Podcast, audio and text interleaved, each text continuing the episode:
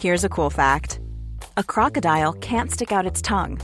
Another cool fact you can get short term health insurance for a month or just under a year in some states. United Healthcare short term insurance plans are designed for people who are between jobs, coming off their parents' plan, or turning a side hustle into a full time gig. Underwritten by Golden Rule Insurance Company, they offer flexible, budget friendly coverage with access to a nationwide network of doctors and hospitals. Get more cool facts about United Healthcare short term plans at uh1.com.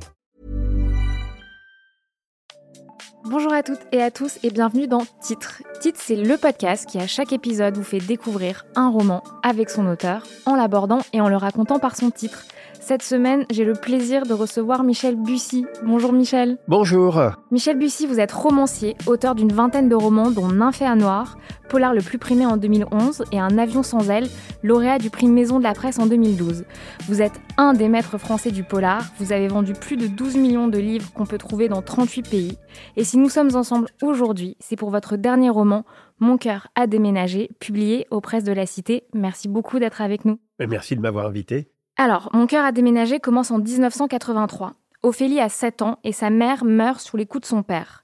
Elle qui pense avoir tout vu, tout entendu, considère qu'il y a un deuxième coupable, Monsieur Vidam, l'homme en charge de la tutelle de sa mère. Elle en est convaincue, Vidam aurait pu la sauver mais ne l'a pas fait. À la suite du drame, Ophélie est placée en foyer d'accueil et dès lors, elle n'aura plus qu'un but, retrouver les témoins des dernières minutes de sa mère, assembler les pièces du puzzle et assouvir à tout prix son besoin de vengeance. Mon cœur a déménagé, c'est évidemment un polar très efficace qu'on a du mal à lâcher, mais c'est aussi un roman qui aborde des sujets clés. Le texte questionne la notion de pardon et la difficulté à avancer lorsque celui-ci n'est pas accordé. Il met en scène le poids du passé comme un élément central de nos vies et appréhende le désir de revanche comme une force motrice. Enfin, le texte a cette singularité de mettre en scène les autres victimes des féminicides dont on parle peu, à savoir les enfants. Alors, Michel Bussy, pourquoi avoir choisi ce titre? Mon cœur a déménagé.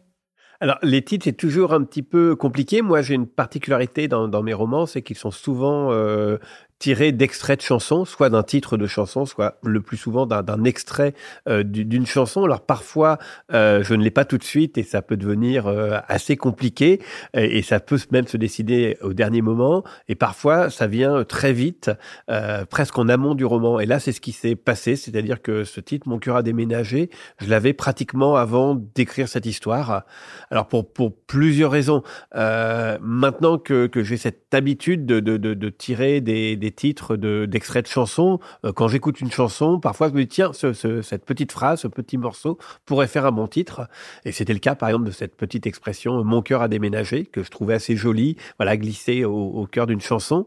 Euh, et puis évidemment cette chanson, enfin cet extrait "mon cœur a déménagé" euh, est extrait de Si maman si, donc la chanson de France Gall écrite par, par Michel Berger. Et évidemment quand j'ai composé cette histoire qui racontait, comme vous l'avez rappelé, le, le féminisme c'est-à-dire Follette qui dans ce roman s'adresse beaucoup à sa maman, même si elle est, elle est partie au ciel, comme elle le dit. Elle, s'adresse beaucoup à elle, donc on a presque l'impression que c'est, France Gall qui, euh, qui interpelle sa maman, comme dans cette chanson, si maman si, tu voyais ma vie.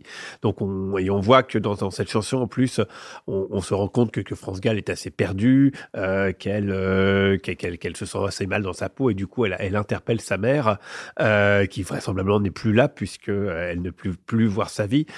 et donc voilà, donc il y avait beaucoup de parallèles entre, Follette et cette chanson-là. Et donc, plus, presque le roman a pu s'appeler Si Maman peut-être, mais c'était un peu trop évident. Euh, et donc, Mon cœur a déménagé, euh, c'était à la fois un très joli titre, à la fois ça donnait un petit mystère parce qu'il y a certains qui identifient tout de suite la chanson, d'autres euh, d'autres non. Et puis Mon cœur a déménagé, ça voulait aussi dire évidemment que, le cœur de mon héroïne, Ophélie, déménage, hein, puisqu'elle grandit dans une cité au Château Blanc, et puis elle va être placée en foyer d'accueil. Et donc, il y a moi, j'aimais bien cette image du cœur qui déménage, c'est-à-dire qu'à un moment donné, on prend cette petite fille de 7 ans et on va l'emmener euh, dans un foyer d'accueil.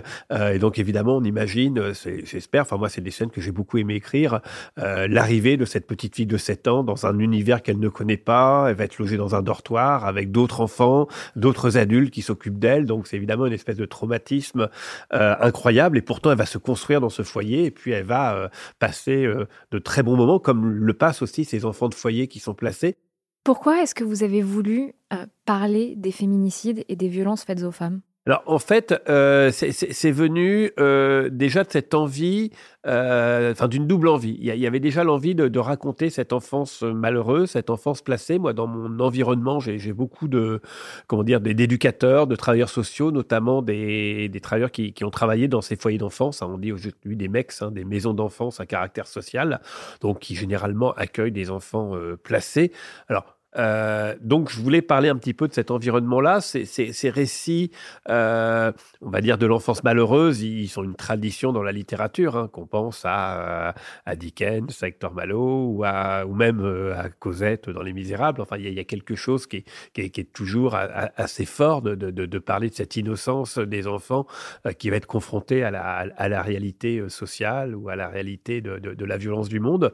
Et puis aussi, il y avait quelque chose de très particulier que moi j'ai comme tu disais, j'ai été assez confronté, notamment, j'ai fait beaucoup de centres de vacances quand j'étais euh, plus jeune, j'ai dirigé les centres de vacances, souvent avec des enfants de foyer, donc euh, même si c'est un petit peu lointain, j'ai quand même beaucoup fréquenté ces, enfants euh, qui ont toujours quelque chose d'extrêmement émouvant. Et puis l'autre point, c'est quand même le récit de vengeance. C'est un grand classique de la littérature en général et du polar en particulier on pense tout de suite à Monte Cristo.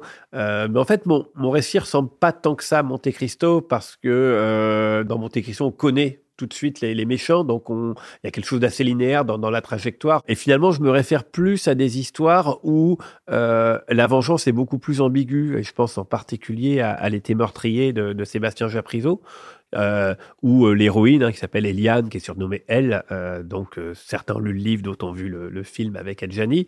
Mais on est un peu dans la même chose, c'est-à-dire qu'on a une, petite fille hein, qui, qui, va être témoin effectivement d'actes graves et qui, pour venger ses parents, va endosser une autre identité. Donc il y avait cette envie de créer une héroïne très forte pour lesquels on a beaucoup d'empathie, mais qui a aussi une très forte ambiguïté parce que son moteur, c'est la vengeance, la vengeance à tout prix, quitte à, mentir à ses propres amis, euh, quitte à sacrifier des gens euh, qui n'ont rien demandé euh, parce que sa vengeance est son mobile principal. Mais justement, Ophélie consacre toute son énergie de manière frénétique à sa vengeance contre Vidame. Et à un moment, sa meilleure amie Nina, qui la soutient depuis qu'elles se connaissent, lui dit Accepte la vérité, tu n'as personne à détester. Qu'est-ce que vous avez voulu raconter de la nécessité d'avoir un coupable? Oui, ça c'est quelque chose que je mets parfois dans, mes romans, cette nécessité que euh, on a euh, tous de, trouver euh, des coupables, de pouvoir avoir quelqu'un sur qui sinon se venger, du moins euh, crier, euh, passer sa, passer sa haine, sa colère. Et, parfois, tout simplement, il n'y a pas de coupable. Euh, parfois, c'est la fatalité, parfois, c'est le hasard, parfois, c'est une coïncidence malheureuse, parfois, c'est juste un malentendu. Et, c'est très difficile d'accepter, d'accepter l'inacceptable, d'accepter le hasard. Et donc, c'est ce que essaye de dire Nina à un moment donné à, Follette.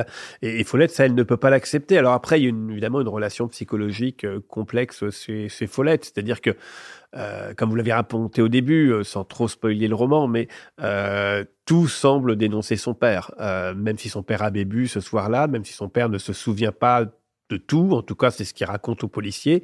Euh, il est quand même condamné à la prison et a priori c'est lui qui doit endosser ce, ce, meurtre ou cet accident, mais on ne sait pas exactement ce qui s'est passé. Et euh, Follette, dans sa tête de petite fille, euh, eh bien c'est à la fois, elle va refuser de revoir son père parce que revoir son père ça signifie finalement euh, resympathiser avec lui, reprendre des liens avec lui. Et ça, inconsciemment, elle n'en a pas envie parce qu'elle a toujours ce doute euh, par rapport à son père. Donc elle, elle a ce doute-là et donc comme elle ne peut pas euh, avoir de sentiments vers son père, comme elle, elle veut couper toute relation avec son père pour se protéger, eh bien, elle a besoin de trouver un autre coupable. Euh, et donc, elle va se reporter sur cet éducateur. Donc, du coup, le lecteur, je pense, est, est confronté à ce, dans la tête de Follette, est-ce que c'est le père le coupable? Est-ce que c'est cet éducateur? Est-ce qu'il n'y a pas de coupable? Euh, Est-ce que c'est juste un accident? Est-ce que c'est un coupable indirect? Et, et, là, Follette, évidemment, euh, on veut à tout le monde. Et ce que je trouve euh, aussi intéressant dans cette idée de, de, de vengeance, c'est effectivement, il y a les coupables et il y a tous ceux qui auraient pu faire. Euh, ça, c'est aussi un autre récit de vengeance. Et dans cette quête de Follette, il y a aussi, on est dans ce quartier, on est en pleine nuit, il y a des gens qui ont vu, il y a des gens qui n'étaient pas complètement endormis, il y a des gens qui se promenaient. Donc, qui a vu quoi, qui aurait pu intervenir, qui n'est pas intervenu, euh, qui savait. Euh, et ça, c'est intéressant aussi parce que dans la quête de vengeance, il y a aussi quand il n'y a pas de coupable, il y a tous ceux qui auraient pu faire. Ophélie, vous l'avez dit, elle ne veut pas, elle ne peut pas pardonner. Elle garde en elle beaucoup de rancœur et de haine. Elle en veut à son père, on l'a dit, dont la culpabilité n'est pourtant pas avérée, et à Vidam, qu'elle tient aussi pour responsable de la mort de sa mère. Cette rancœur, cette haine, c'est ce qui l'empêche d'avancer dans sa vie et de se projeter.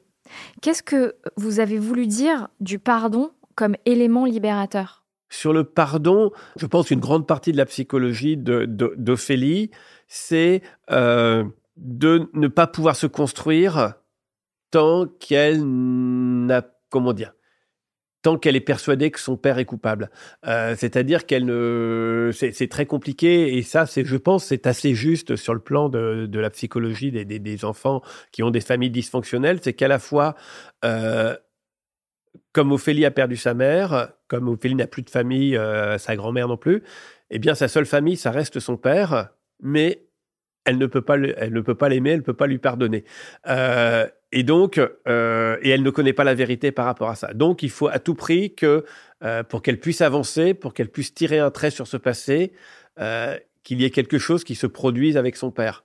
Soit qu'il soit complètement innocenté, soit au contraire qu'il soit un coupable définitif. Voilà. Et, ça, c'est souvent le cas des enfants victimes, parfois de parents bourreaux, euh, qui à la fois détestent leurs parents, bien entendu, et qui à la fois les aiment parce qu'ils ne peuvent pas complètement rompre. Et c'est très fréquent dans les foyers d'avoir des, parents qui ont, qui ont fait subir les, pires horreurs à leurs enfants. Et pourtant, les enfants ne comprennent pas comment ils sont placés. Et si on leur laisse le choix, ils choisiront toujours d'aller retrouver leurs parents. Donc, donc voilà, donc il y a cette relation qui est souvent très ambiguë parce qu'évidemment, ce sont ses parents et les parents on les croient. Les parents, on a du mal à s'en séparer, même si l'on doit admettre qu'ils sont dangereux, qu'ils sont toxiques.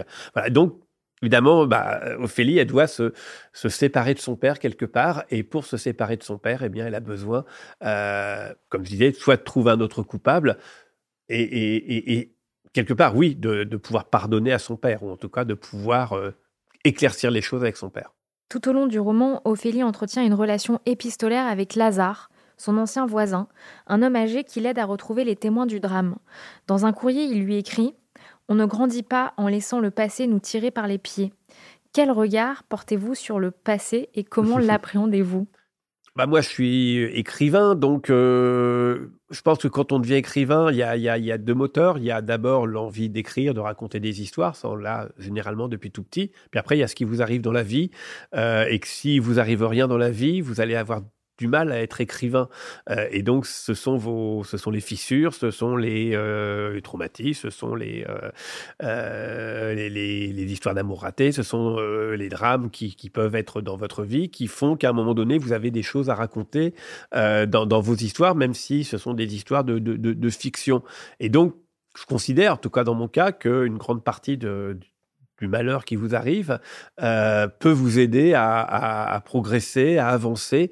Euh, voilà, donc moi je suis à la fois assez nostalgique et à la fois assez, euh, comment dire, positif par rapport à ça. Et je pense que, que la mélancolie, c'est quelque chose qui est, formidable, à condition de, de faire de, de de ce qui vous est arrivé de parfois de pire, de vous en servir pour progresser. Alors, donc ça, je dirais, c'est ce que je dis là, c'est un peu une banalité quand même.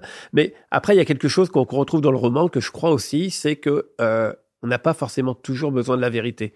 Euh, parce que généralement, euh, si vous allez voir un psy, si vous allez voir, euh, euh des, des, des, adultes qui vont vous conseiller, ils vous conseilleront toujours d'affronter la vérité, mmh. de la dire, que euh, voilà, que tant qu'elle est enfouie, c'est quelque chose qui va pourrir, qui va ruminer, qui va, qui va vous faire du mal. Sans doute, puisque ce sont des professionnels et qui le pensent. Mais en tout cas, dans mes fictions ou dans la dans la vraie vie des gens, je crois que c'est souvent très compliqué euh, de dire toute la vérité, euh, notamment aux gens qu'on aime, et que dans bien des cas, on, vit avec des mensonges, on vit avec des tabous, on vit avec des non-dits. Et est-ce que c'est mieux pour soigner son cœur de vivre avec des mensonges et des non-dits, ou est-ce que c'est mieux de regarder les choses en face? Eh ben, euh, dans la vraie vie, dans l'absolu, dans l'idéal et dans ce que dirait un psy, bien entendu, c'est toujours mieux d'affronter la réalité, de dire les choses, etc. Euh, mais dans, dans, dans, la réalité concrète des choses, euh, moi je crois que c'est fondamentalement impossible. Et, et, plusieurs de mes romans, dont celui-ci, finalement, leur morale, c'est quand même une morale qui est après tout, euh, après tout, c'est pas si grave le mensonge. Après tout, on n'est pas toujours dupe.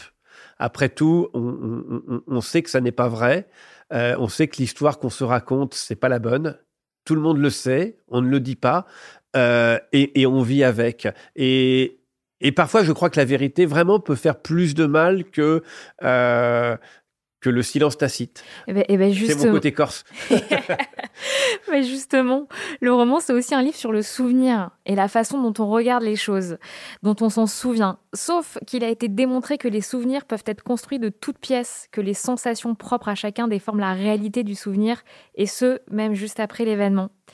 Voilà, j'ai envie de savoir qu'est-ce que vous avez voulu raconter du souvenir et de la perception des événements. Bah, c'est exactement ça. C'est qu'effectivement, dans ce, revient dans, quelques-uns de mes romans quand même. Euh, assez souvent cette idée qu'il y a une scène euh, et que cette scène, finalement, on, en a une vision, des souvenirs qui peuvent être assez précis. Puis au fur et à mesure, on s'aperçoit que euh, d'autres ont d'autres souvenirs et que cette, cette vérité, on l'a complètement reconstruite et que finalement, on vit avec cette vérité. Parfois, plusieurs personnes vont vivre avec des vérités parallèles. Enfin, moi, c'est quelque chose qu'on, je pense qu'on a plus ou moins tous constaté. Parfois, voilà, quand on se replonge dans des souvenirs familiaux ou autres, entre, frères et sœurs ou entre amis, eh bien, on n'a pas du tout la même, euh, le même regard euh, quelques années après sur ces souvenirs. Certains vont avoir un souvenir extrêmement euh, positif, d'autres non. Enfin, voilà. Donc, donc effectivement, on se, construit avec ces, ces, vérités. Parallèles et, je trouve ça finalement très bien parce qu'il n'y a pas une vérité. C'est peut-être mon côté scientifique où j'ai été longtemps chercheur CNRS en sciences sociales et, le grand truc c'est de se dire, voilà, on, adopte un point de vue, mais il n'y a pas une vérité absolue euh, en soi. Euh, et donc, on adopte un point de vue. Et donc, de, là aussi, c'est l'idée que le point de vue de Follette en est un et qu'il va y avoir d'autres points de vue euh, qui, peuvent s'affronter, qui ont tout autant de, comment dire, de quelque part de, de réalité. Mon cœur a déménagé, vous le disiez, fait référence à la chanson de France Gall, Si Maman Si. Dans un des couplets, elle chante Et le temps défile comme un train, et moi je suis à la fenêtre, je suis si peu habile que demain le bonheur passera peut-être sans que je sache le reconnaître. Est-ce qu'on peut dire qu'il y a beaucoup du personnage d'Ophélie dans ses paroles? Oui, beaucoup, et merci de le rappeler parce qu'en fait, je n'avais pas forcément repris toutes les paroles euh, et euh, pour pas faire quelque chose qui soit un petit peu trop euh, appuyé sur les, références à cette chanson, mais c'est vrai qu'à un moment donné, Ophélie prend le train euh, très clairement et, j'aurais presque pu citer ces paroles dans, le roman. oui, oui, il y a cette idée du, train qui passe très vite et du bonheur qu'on va appuyer. Après, dans ce roman, c'est un polar, c'est une histoire de vengeance, c'est aussi une histoire d'amour. Euh, dans mes romans, j'aime bien avoir des fins qui soient des fins un peu en clair-obscur ou en voilà, un peu un peu un peu amer et un, peu sucré quand même. Donc je, laisse, j'espère, la fin ouverte. Donc on ne sait pas vraiment si, si Ophélie va se reconstruire. A priori, dans un premier temps, pas forcément, mais finalement, je laisse une petite ouverture euh, vers, ce qui pourrait être son histoire d'amour. Euh, donc voilà, mais après, euh, dans, mes romans, voilà, il y, a toujours un petit peu ça. C'est vrai que je peut pas dire que mes romans soient de, de vrais feel good. D'un autre côté, ce sont pas non plus des polars avec euh, des tueurs en série et des et des et une vision extrêmement noire du monde. Donc il y a toujours quelque chose qui est un peu entre deux mais qui correspond souvent à, je pense, à la vie des gens ou à nos vies. C'est-à-dire que c'est assez difficile de déterminer si on est heureux ou si on n'est pas heureux, ou si on est complètement heureux ou si on est complètement malheureux. On est souvent dans une espèce d'entre-deux, et, euh, et c'est ce que j'essaye de mettre dans mes romans. Pour finir, deux questions.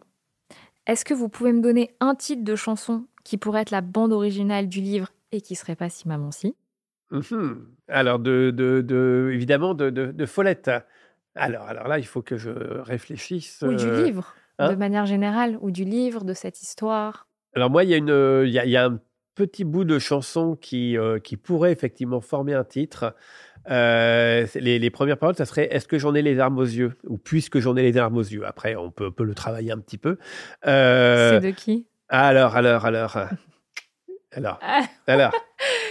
Puisque j'en ai, puisque j'en ai Alors, je pense que c'est plutôt Est-ce que j'en ai les larmes aux yeux? Est-ce que j'en ai les larmes aux yeux? Ah, je sais pas, je l'ai pas. Ah ah, alors c'est Caravane de Raphaël. D'accord. Et ça commence comme ça. Est-ce que j'en ai les larmes aux yeux? Est-ce que non? Voilà. Et, et- et je trouve que ça c'est joli parce qu'il y a, enfin la, la chanson est jolie et puis le, voilà, il y a, il y a- il y a quelque chose qui, qui est tout de suite à, la- à la fois assez triste et à la fois, euh, comment dire, assez lyrique aussi. Donc, euh, donc voilà. Donc pourquoi pas effectivement euh, commencer par, par par cette chanson-là. Et enfin, un titre de livre qui vous a marqué. Ah, un sol, c'est terrible un sol. On peut en dire plusieurs, il n'y a pas de problème. Ah, on peut en dire plusieurs quand même. Non, bah, je, le cite souvent, mais, mais pour, euh, comment dire, pour euh, présenter Follette, je pense que c'est important. Moi, je cite souvent les, les- romans de Sébastien Japrisot et j'ai parlé de L'été meurtrier. Euh, Il y en a d'autres. hein. J'ai souvent cité Un long dimanche de fiançailles, par exemple. Mais on, va rester sur L'été meurtrier parce que ça, fait partie des, vraiment des romans que j'ai lus dans mon adolescence et qui m'ont donné envie d'écrire ou qui m'ont, en tout cas, orienté vers les romans que j'avais envie d'écrire, qui étaient en fait ce type de romans très romanesques, qui sont avant tout des romans policiers, mais des romans policiers où il n'y a pas de policier, où euh, l'héroïne, enfin le héros est souvent une héroïne, euh, où on est effectivement dans quelque chose qui est euh, très romanesque, très bien écrit dans le cas de Sébastien Japrisot, avec beaucoup d'humour, avec beaucoup de d'innovation dans, dans la forme. Par exemple, L'été meurtrier, un- je pense à ma connaissance, un des premiers romans choral. En tout cas, c'est un roman où chaque chapitre est raconté par une personne différente. Euh, et donc, comme ça, on multiplie les points de vue. Euh, c'est un roman sur le mensonge, c'est un roman sur, euh, voilà, sur une vraie étude de mœurs. Bon, donc voilà. Donc, j'ai- j'aime beaucoup ce roman. Et puis, en plus, c'est un roman qui est extrêmement astucieux avec beaucoup de, rebondissements. Et, en plus, il parle d'une vengeance. Donc, voilà. Donc, ce qui est formidable, notamment pour les romans de Sébastien Chaprizo, c'est que la plupart ont fait l'objet de très belles adaptations au cinéma, euh, comme euh, L'été meurtrier, Piège pour Cendrillon, Un long dimanche de fiançailles ou d'autres. Et, euh, et voilà, donc moi je ne peux que espérer que j'ai eu beaucoup de mes romans qui ont été adaptés en série, pas encore au cinéma. Donc voilà, donc ça serait formidable que ça devienne aussi, ou pourquoi pas, un, un film. Merci beaucoup, Michel Bussy, d'avoir été avec nous aujourd'hui. Je rappelle que votre roman Mon cœur a déménagé est publié aux presses de la Cité. Et merci à vous tous de nous avoir écoutés. Merci beaucoup, au revoir.